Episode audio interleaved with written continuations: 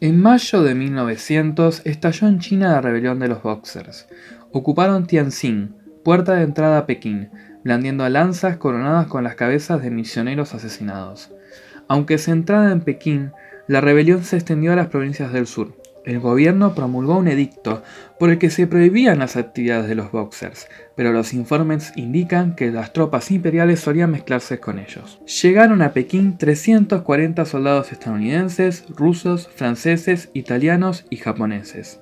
A partir de junio, la revuelta estalló con fuerza, y los boxers iniciaron un asedio de dos meses en las embajadas en Pekín, Estados Unidos envió dos regimientos de infantería para apoyar algunas de las tropas británicas, francesas, alemanas, japonesas, austriacas, rusas e italianas, y para establecer una fuerte presencia militar en el centro del imperio chino.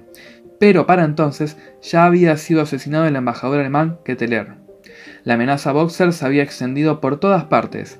Las potencias subestimaron el tamaño de sus ejércitos. Se cree que solo el área de Pekín contaban con más de 360.000 soldados.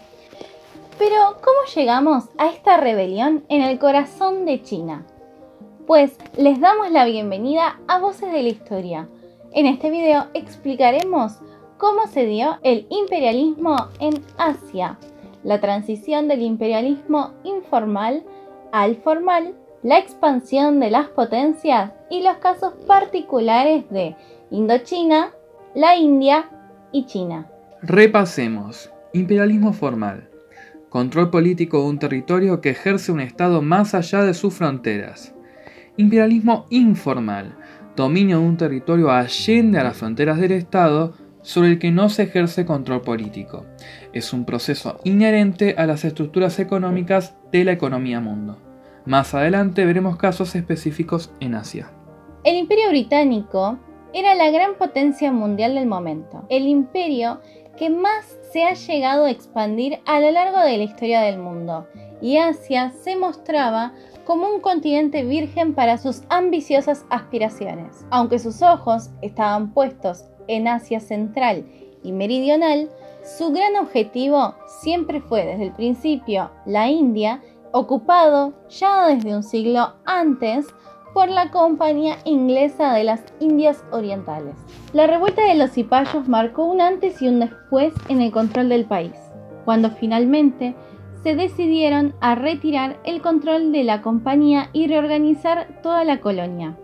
La corona británica, mediante un acta de gobierno, se hizo con el control absoluto de la India y crearon la figura de un virrey, pasando a ser la reina Victoria entre sus numerosos títulos, además emperatriz de la India. Las anexiones británicas en Asia buscaban asegurar este país y por ello intentaron extenderse hacia los territorios circundantes, tomando el control de Birmania en lucha directa con Francia, de Malasia, del sur de la península arábica e incluso Afganistán y parte del sur de Persia, donde se enfrentaron Para analizar un poco más profundamente el caso de la India, debemos ver que esta fue ocupada gradualmente por ingleses y franceses desde el siglo XVIII. Sin embargo, los franceses tuvieron que renunciar y conquistar más territorios en esta región después de la Guerra de los Siete Años. Por lo tanto, las áreas pertenecientes a Gran Bretaña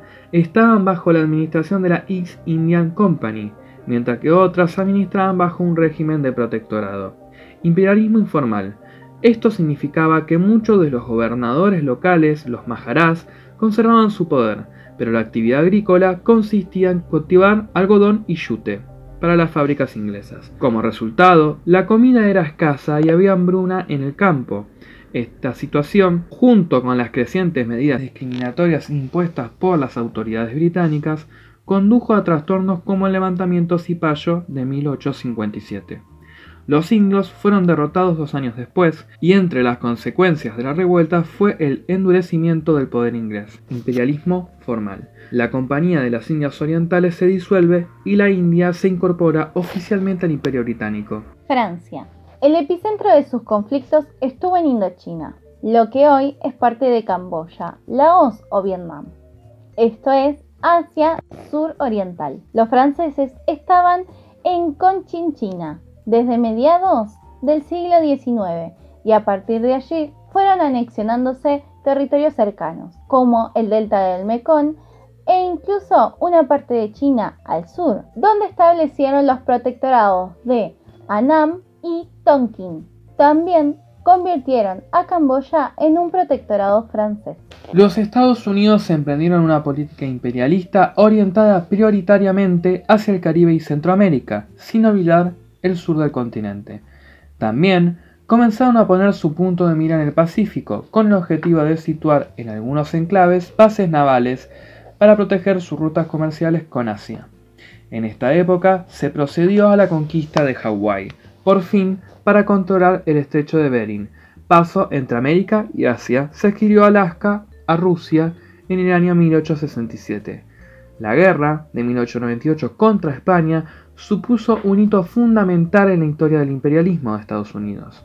El ejercer una verdadera tutela sobre Cuba y Filipinas durante mucho tiempo e incorporando Puerto Rico a la Unión como Estado libre asociado. Japón, por su parte, era una potencia emergente que intentaba acelerar su economía y su potencial armamentístico con el objetivo de adentrarse en el continente y hacerse con parte del botín que ante sus ojos estaban repartiendo los europeos. Esto llevó a un gran enfrentamiento con otra potencia, Rusia. Ambas deseaban ampliar su área de influencia en Manchuria, provincia de China, así como apoderarse de la península de Corea. Lo irreconciliable de sus intereses desembocó en este conflicto que se desarrolló durante los años de 1904 y 1905. Japón, potencia ascendente económica y militarmente, se consagró como victoriosa tras la derrota de Rusia,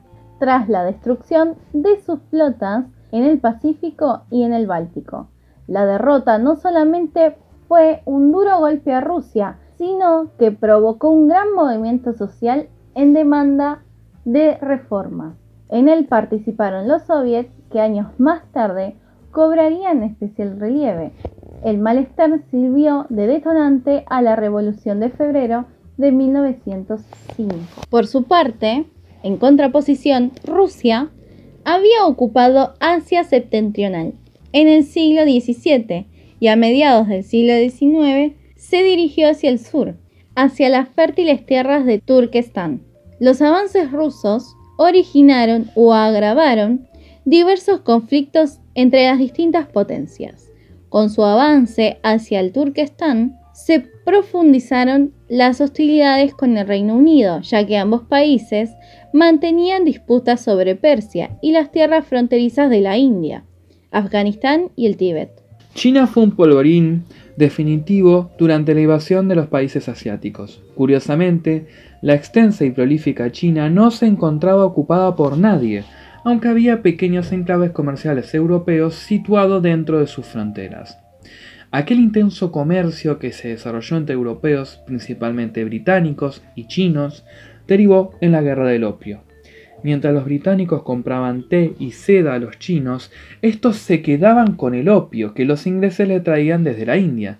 Sin embargo, ante la decadencia del país, el gobierno chino decretó en el año 1839 como ilegal la venta de opio dentro de sus fronteras. El conflicto no tardaría en estallar cuando los británicos vieron peligrar su comercio. Evidentemente, la victoria caería dentro del lado más poderoso. Gran Bretaña, mediante el Tratado de Nanking en 1842, se hizo con Hong Kong y con 12 puertos comerciales más. La potencia china quedó en entredicho desde aquel entonces, debilidad que contribuyó a que los otros países se fijaran en el enorme potencial que podía ofrecer un país como aquel, tan rico como débil. Francia entró en China por el sudoeste, Inglaterra por el sur, Rusia desde el norte, Japón hizo lo mismo desde el nordeste, por Manchuria, e incluso Alemania entró en la península de Shandong. China quedó expoliada, lo que alimentó las tensiones sociales y el tradicional nacionalismo de aquel país. El Ciro acabaría con el levantamiento de los 100 días, 1898, y la revuelta de los Boxers en 1900, en el que las delegaciones de los imperios quedaron asediadas en Pekín. Ambas fracasaron, no obstante, aún así sembraron la semilla necesaria para que años después, en el año 1911, se proclamara la República en China. Fue el primero de los sucesivos pasos atrás que hubieron de dar los europeos a lo largo de todo el siglo XX. Muchas gracias por haber visto este video. No te olvides de darle un me gusta y suscribirte. Activar la campanita de notificaciones para que te avise cada vez que subamos un video. Recuerda que puedes seguirnos en redes sociales como Instagram, Facebook y escuchar nuestros podcasts en Anchor.